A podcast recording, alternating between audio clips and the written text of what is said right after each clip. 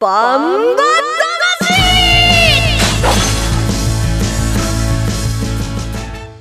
ジャガバンバ魂。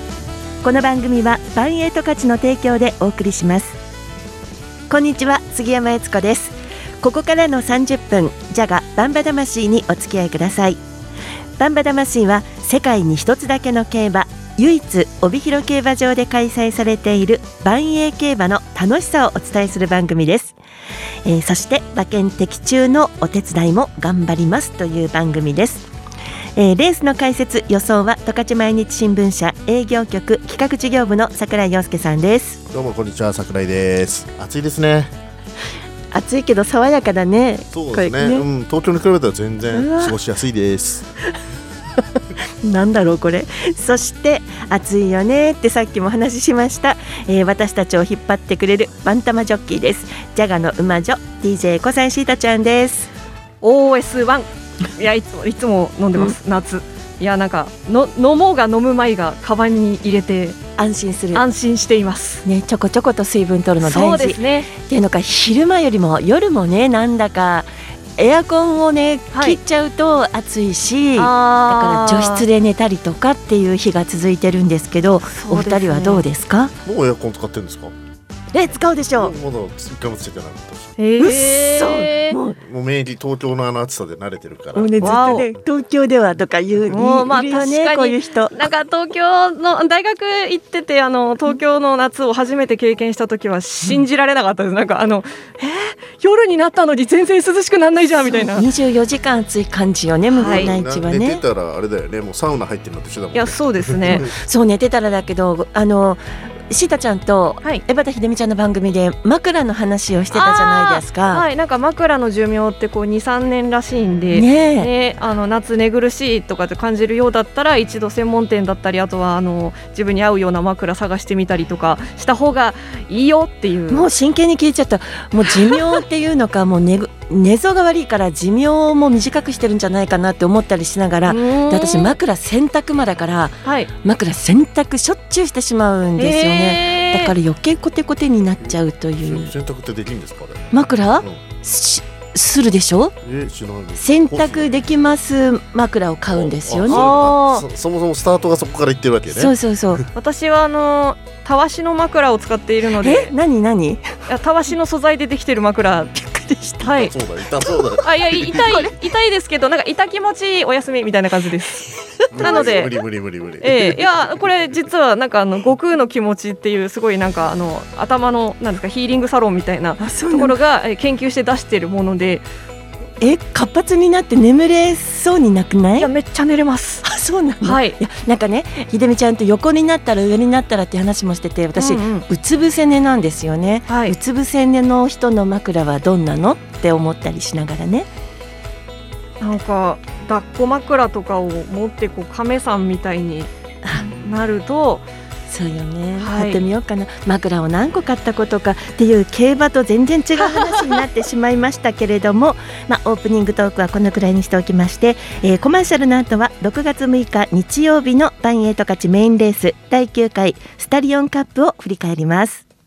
1トンを超える馬900キロの重り200メートルの戦い前残り206番甲子半回先頭だが9番北勝馬さ並んでかわした。それから北野裕次郎3頭広がった。あと10わずかに出る。9番北勝馬さが行きます。世界で一つだけの競馬帯広競馬場バンエイト勝ちザキヤマ楽しむとこ見てみたい？はい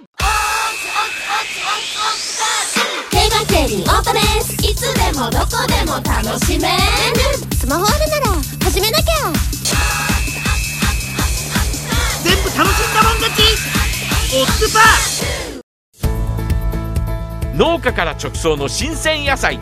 地元素材のスイーツとこだわりのコーヒ機能的でおしゃれなギアが揃ったアウトドアショップ。ーやっぱり食べたい十勝名物豚丼絶対行きたいショッピングモール。そこはどこ？帯広競馬場十勝村。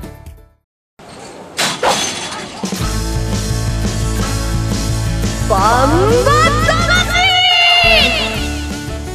えーそれでは6月6日日曜日のバンエイト勝ちメインレース第9回スタリオンカップ、えー振り返っていきたいと思います。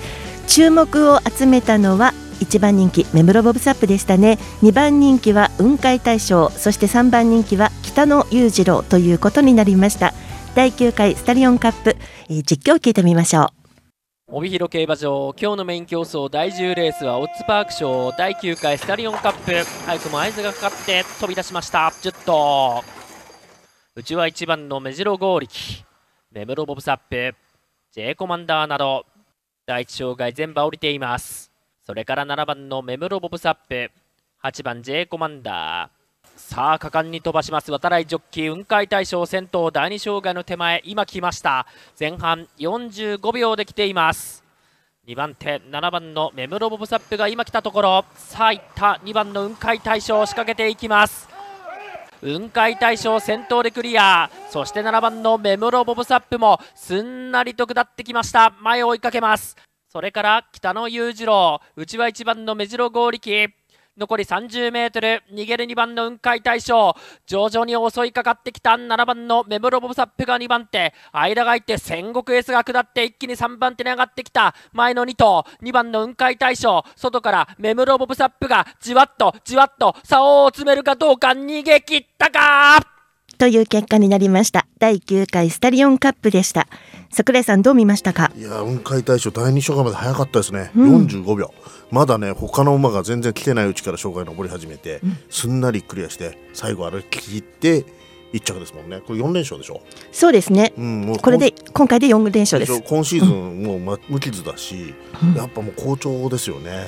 このまま行く？もういなんかねいっちゃいそう。もうオープンでも十分通用するし、メムロボブサップはあの強烈な追い上げをね最後しのぎ切ったから、そうですまあ、今ね後はちょっとハンデとの戦いとかになってくると思うんだけども馬自体かなりいいと思いますね。まあ、今回もこのメンバーの中ではトップハンデの680キロで年齢が8歳ということですよね、これからぐんぐんっていく感じでしょうかね。そうですね。あのこのシーズン初めのレース見てたんですけども、はい。あのなんていうのかな馬体がすごいね今充実してるんでこのまま夏にね楽しみですね。そう突っ走っていけば暮れとか、はい。あの年明けのね大一番にもで顔出してくるんじゃないでしょうかね。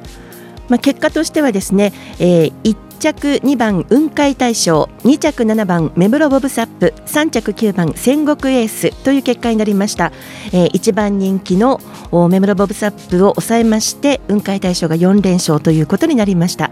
配当は単勝2番260円馬服で190円27190円そして馬単で27520円という結果になりました、えー早速一人ずついきましょうか桜井さん。はい、えー、まあメムロボブサップで2着頑張ったんですけど私ね。あの、お姉ちゃんの方の、えー、新鋭ボブを本命して、えー、4着でしたね。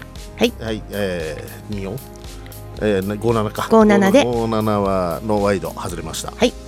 以上。以上。そしてシータちゃんは？はい、えー、メモロボブサップ本命で雲海大賞と馬服で入れてたんですけど他にも、あのー、2セット同じような買い方をしていましたので、あの当たったんですけど終始はマイナスっていう 鳥紙を鳥紙ですね。やってしまいました。はい、はい。でも当たりましたね。気持ちはね。はい。で私は雲海大賞から行ったわけなんですが、えーワイドで、えー行きました。で3着のあのー戦国エース？戦国エース。戦国エースにちょっと注目をしていたので1着3着となったんですけれどもお1着でそうですね。でワイドで買ったので当たりました、えーこのワイドが2級の480円が当たって1000円買ってるので4800円ついたんですけれども3000円買ってるからプラス1800円。いやいやいやいやもうあれじゃないですか。今年初勝利今季初勝利。おめでとうございます。今季初勝利ってさあの まあこの時期は今季初勝利って言ってありがとうの。これさまだねお盆過ぎたくらいに今季初勝利ってなったら今まで当たってなかったのってなっちゃうからまあね ね、まあ今はいいか。と戦国エースを抑えてあるとあたり立派ですよ。あとねプライド捨ててワイドに行ったのも偉い捨ててはいないけど買い方を楽しむってこれいろんな買い方がありますよっていうね。ぱもうねでかいの狙ってるのにもう今日今回はしっかりねワイドで抑さえて。桜井さん私なんかしたかな？いやいやいやいやなんかね。あのーなんかね夏が来るのにちょっとヒヤッとしましたね。ねまた爆弾踏んだ？あいやそそんなこと そんなことはよはい、終始いきます、今回です。えっ、と桜井さん外れました。マイナス三千円、シータちゃんがマイナス百円取り紙だったんですよね。1100円千百円。はい。そして私がプラス千八百円となりまして、えー全体的に見ますと桜井さんマイナス八千七百円です。シータちゃんがまだプラス二千七百八十円保ってますよ。私がちょっとぶり返したけれどもマイナス一万六千二百円ということになりました。ああ。ちょっとあんま成績今期みんな成績良くないから そろそろねもう爆発させたいですね。始まったばかりだからって言えなくなってきましたね。もうね2ヶ月以上経ってますからね。はい。さあ気分切り替えます。はい。ということでですねコマーシャルの後は今大活躍中のおフレッシュジョッキーです。金田力騎手のインタビューをお送りします。1トンを超える馬900キロの重り200メートルの戦い。前残り206番甲子半回先頭だが9番北勝馬さん並んでかわした。それから北野裕次郎3頭広がった。あと10わずかに出る。9番北勝馬さんが行きます。世界で一つだけの競馬。帯広競馬場。バンエイトたちザキヤマ楽しむとこ見てみたい。はい。ートレースいつでもどこでも楽しめる。スマホあるなら始めなきゃ。全部楽しんだもん勝ち。オッズパーえー昨年12月にデビュー以来、えー先週まで通算54勝と大活躍中のゴールデンルーキー金田力騎手ですはじめまして金田ジョッキー。はじめまして。で早速なんですけども、まあ、12月13日に初勝利を挙げてから通算8勝目でしたよね。8戦目でしたよね。でそこからシーズンラストの3月21日までわずか3ヶ月半で39勝、まあ、このデビューからここまでの成績振り返って今の心境いかがですか？そうですね。この勝った数よりも取りこぼしたっていう印象のあるレースの方が多くてもっと勝てたかなって思っています、2018年、えー9月に厩務員となって昨年11月に騎手試験に合格と、えー騎手になるまで1年目からここまで勝てると思っておりましたか？そうですね。ここまでレースに出て百戦錬磨の騎士たちと戦うっていうのはそこまで想定してなかったんですけどあの中に入ってみると自分の小ささっていうのが目にしみて感じますね、先週開催の6月7日まで、えー14勝で今シーズンもリーディング10位。まあ、減量もね、もうあのあまりにも成績良くて減量も取れちゃったんですけども、まあ、実績ある先輩騎手らとハンデなしで戦っている中での現在の成績はどう思いますか？えー、とやっぱり掲示板に入る回数、え3着以内に入る回数っていうのは明らかに減ってきているので、まあ、何か騎手の人たちと違う部分が大きいと思うんでなんでこんな1着の馬に離されるんだろうっていう感じですね。で、まあ、これまでデビューからねもう半年近く経ちますけどもこれまで振り返って一番印象に残っているレース、一番思い入れにある大間さんとかって言いますか？と駒さんエースで勝った特別戦。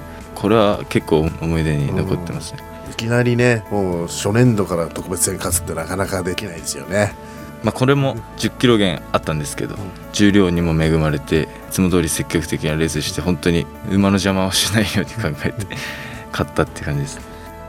高校時代は公式野球部に所属していてあの白樺学園ですよね名門のね。でしかも2015年夏には、えー夏の甲子園に出場した際のベンチ入りメンバーだったそうです。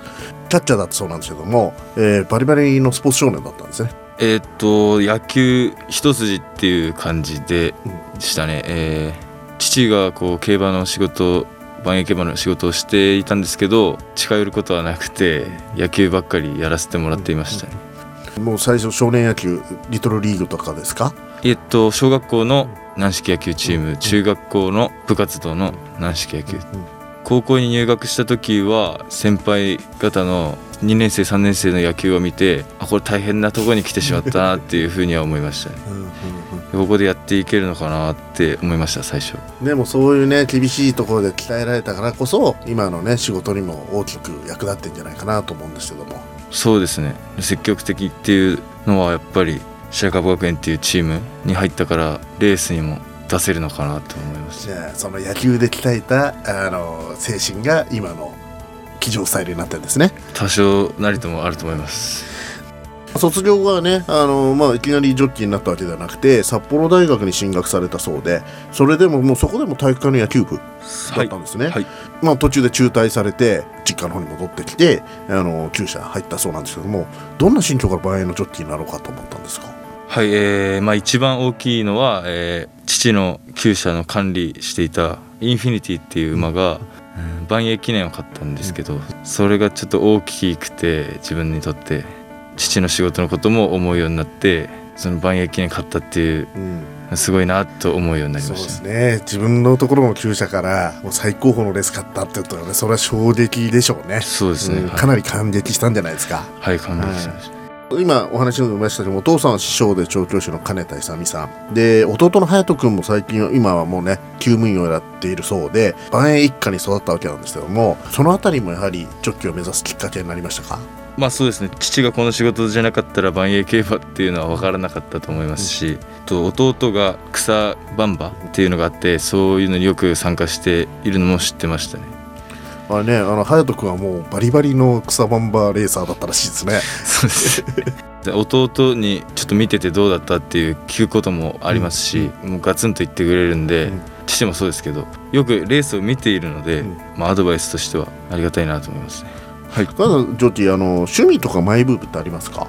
そうですね。体を動かすことがしマイブームですね。ああ。じゃあやはり野球やったりサッカーやったり、はいあじゃあそれをね体を動かしてそれもレースに生かすと。そうですね、うんもうあれですね。レースにもう365日レースに集中してるって感じですかね。いやまあそれだと疲れちゃうんで あれですけど。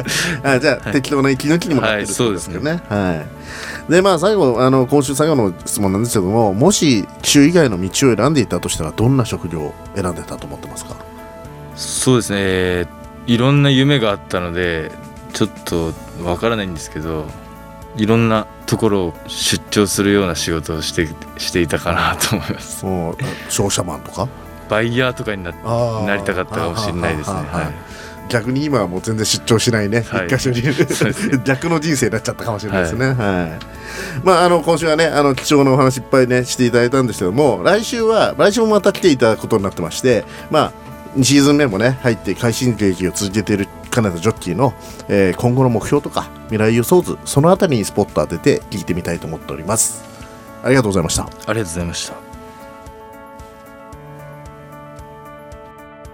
えーということで、えー現在大活躍中の期待の新人ジョッキー金田力騎手のインタビューをお聞きいただきました。桜井さんどんな印象でしたか？そうですね。最も印象に残ったのは39、3ヶ月でね3ヶ月ちょっとで39勝上げたのにまだまだ取りこぼしたレースが多かったっていうねそのコメントがまだまだ向上心あるなと思いましたよね。まあ向上心というのかこう受け答えというのかしっかりしてますよね。そうですね、まあ、受け答えもそうですし、やはりね、もともと野球やってたスポーツマン、でうん。僕もプロ野球選手とか取材してたんで、あの結構共通のね、話があって、えー野球、高校球児ですだしね、で、競馬も好きっていうことで、すインタビューしてて楽しかったです。よくわかりましたね聞いていながら。シータちゃんどんな印象でしたか？はい、あの私はちょっと別のえっ、と取材で、あの金田ジョッキーの弟さんと少し関わる機会があったんですけど、あの弟さんが手放しでなんかいや兄がすごいんでって言ってて、あー私も実際あの競馬場でレース見た時に本当だ兄すごいって思ってたので、なんか改めてこういう志とか聞くと、あの爪の赤煎じで飲みますくださいみたいな気持ちです。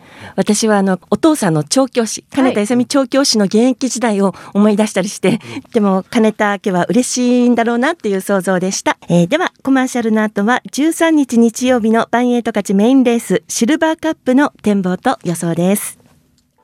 1トンを超える馬900キロの重り200メートルの戦い。前残り206番甲子半回先頭だが9番北勝馬さん並んでかわした。それから北野裕次郎3頭広がったあと10わずかに出る。9番北勝馬さんが行きます。世界で一つだけの競馬帯広競馬場バンエイト勝ち。ザキヤマ楽しむ投稿見てみたい？はい手にオートですいつでもどこでも楽しめる。スマホあるなら始めなきゃ。全部楽しんだもん勝ち。オッツパー。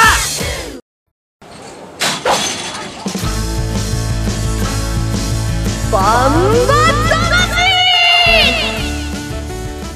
えーそれでは13日日曜日のメインレースです。第10レースシルバーカップの予想と展望に参りたいと思います。まず出走馬ご紹介します。1枠1番インビクタ西翔太騎手。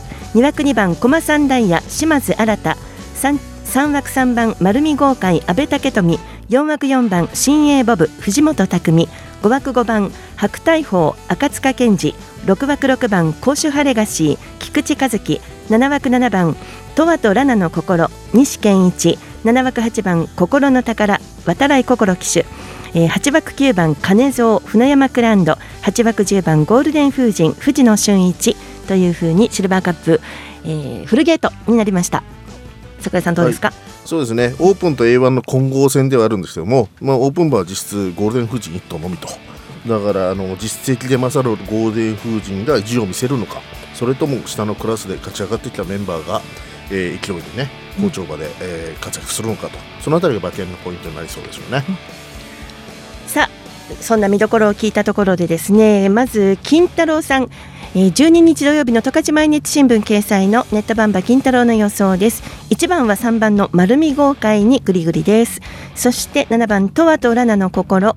白大砲。心の宝。インビクタというふうにこの辺りで印ついてますよ。そうですね、やはりそのあたり、えー、と丸見豪華あたりが人気の中心になる安倍ジョッキーですしね、うんなるのかなと思ってるんですけども、僕の本命いっちゃってもいいんですか、もう。人気太いと思うんですけどいきますか、うん、はい。ちょっときます、えー僕は本命7番のトワとラナの心にしました。お。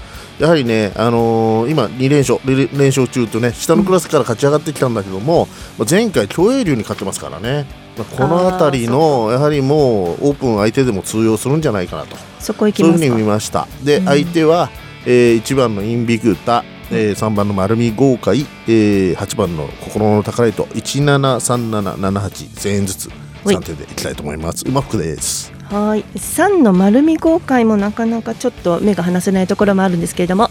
さあシータちゃんどうですか？はい。私はえっ、とですね最近のお二人の予想を見ていて私もワイドをやってみたいと思っていたので 今回ワイドにしてみました、なのでちょっとえっ、と1着から3着まで入ればいいんですよね。そうです。はい。なのでちょっと冒険というかえっとこの中で高一点の新鋭ボブをあの本命にしまして、はい。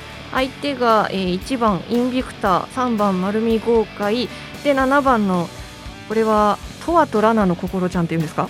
とトワトワとそうです。はいトワとラナの心くんはい にしました。ワイドなので、えー、143447の組み合わせで1000 3000円。はい、はい入れましたえー、桜井さんこれあのひ一都牝馬高一点の、おーあれですよ。新鋭ボブ、ね、新鋭ボブ、うん、先週も出てて新鋭ボブ本命だったけ？ど今回無印。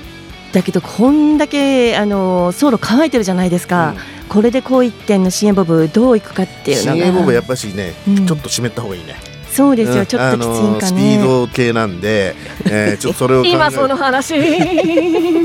今言うのもなんだけど。教えろって。いやいいですいいです。ごめん今ちょっといいですよ。ちょっとふっとねふと一都牝馬っていうから、あそうだったと思って。これでも大好きな成田、ね、目室ボブサップのお姉ちゃんなんだから応援しなきゃダメでも入ればつくよきっとこれね。ははい。はい。今ちょっとね一瞬あのオペラ歌手になってすみませんでした。はははなってた私一番のインビクタからいきます。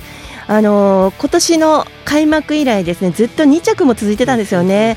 青葉2着の春駒2着エメラルド2着で大雪賞が4着できてるんだけれどもこれある意味ずっと底力は保ってると思うんですよね。で他の人あの馬が折り合わない時にやっぱり安定してるインビクタいけるんじゃないかなと思ったりしてインビクタから行くことに決めました、これも大切賞僕本命だったよ。そうだったっけでね今回私あの枠服にしてみましたなんでって感じ、7枠行ったのはトワとラナの心はやっぱりいいじゃないですか、行きたいなと思ったんですけど、えー心のお宝もやっぱ強いと思うので7枠ってどっちって選べなかったんですよね。でもそれ以上に捨てられなかったのがゴールデン風神なんですよね、ゴールデン風神ってあの乗り換わりもね村上騎手から西翔太騎手になってこあの藤野騎手になって今回もそうじゃないですか。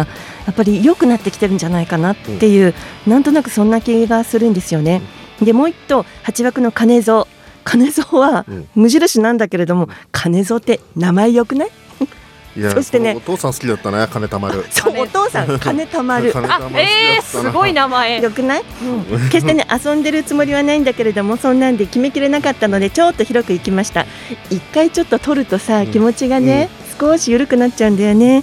1番のインビクタから枠でいきます。17000円18000円78000円というふうにちょっと。クスだね。バックボックスだね。そうですね、うん、に行きたいと思います。いいこんなんで、悪くない。当たり当たりそうな感じする。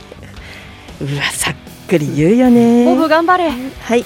という皆さん参考になるでしょうか、えーえー、13日日曜日のメインレース第10レースシルバーカップ、えー、20時10分の発送ですさあそれではここでバンエイト勝ちからのお知らせです。バンエイト勝では新型コロナウイルス特別措置法に基づく緊急事態宣言が北海道で発令されたことを受け万栄競馬は6月20日まで無観客で開催を続けます。合わせて帯広競馬場内での万栄競馬 JRA 日本中央競馬、えーその他地方競馬の勝ち馬投票券の発売および売店などの販売も中止閉場をしています。えーなお帯広競馬場敷地内の十勝村は営業をしています。営業時間変更の場合もありますのでホームページなどご確認の上お出かけください。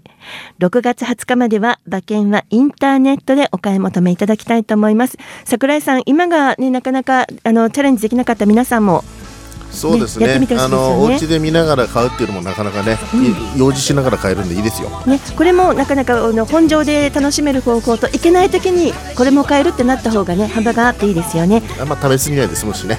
場内行かないとね。そうですね、はい、ということでこの機会にインターネットでの馬券の購入をお楽しみください、えー番組では皆さんからのご意見ご質問をメールで募集しています万栄競馬の疑問また、えー勝ち馬投票券予想についてなど何でもお寄せくださいいただいたご意見ご質問は番組内でご紹介させていただきますメールでお願いしますバンバアットマークジャガドット FM banba アットマーク jaga.fm です。よろしくお願いします。えー、ジャガバンバ魂はスマホアプリリッスンラジオ、YouTube、ポッドキャストでも配信しています。ラジオの本放送お聞き逃しの際は YouTube、ポッドキャストでお聞きいただけますのでどうぞよろしくお願いいたします。えー、バンバ魂、えー次回の放送は6月19日土曜日午後3時30分からの放送になります来週も今週に引き続き金田騎手にバンバ魂にご出演いただいたそのインタビューをお聞きいただきたいと思いますさあまだまだ暑くなりそうですけど乗り切ることと当てること意気込みどうですか？桜井さん。はい。今週こそ当てたいと思ってます。桜井さん当てたら焼肉連れてってくださいよ。それぐらい儲かったらいいね。ちょっと弱気なんですよねなんか、ねいいよ。って言ってくれたらね盛り上がるね。この番組の終わりもなんかキューッと気持ちがいいんだけど、なんか締めてよ。あんまりねあの自信最近ねあの成績良くないんで強気なことは言うのはやめとこうと思う。いいよ。私は当たるとは限らないけどシータちゃん焼肉行こうね、行きます。ということでなんだかな。閉まらないけれども。はい当たりますように。皆さんぜひあのメールで皆さんのお話も聞かせてくださいね。よろしくお願いいたします。じゃがバンバ魂。お相手は杉山悦子と桜井陽介。焼肉食べたい小西シータでした。また来週です。ジャガバンバ魂。この番組はバンエイト価値の提供でお送りしました。